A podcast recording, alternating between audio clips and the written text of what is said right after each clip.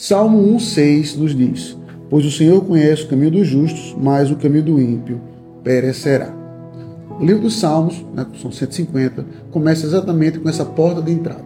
Um salmo que vai dizer: Bem-aventurado o homem que não anda no conselho dos ímpios, não se detém no caminho dos pecadores, nem se assenta na roda dos escarnecedores. E o nosso foco, por muitas vezes, nesse salmo é justamente dizer: olha, não faça isso, faça isso, medite na lei do Senhor.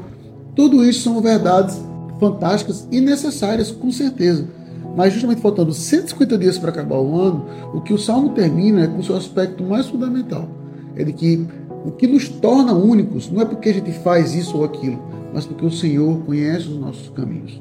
Ele conhece o caminho do justo. Então, a partir do momento que você começa o seu dia sabendo que não importa o que você faça, você tem um Senhor que é contigo por causa dos méritos de Cristo Jesus, você talvez tenha um dia com seus problemas, com suas dificuldades e apreensões, mas tenha certeza, meu irmão, e descanse nisso, que o Senhor conhece e esquadrinha os seus caminhos, porque você está nas mãos de Cristo Jesus, o Senhor.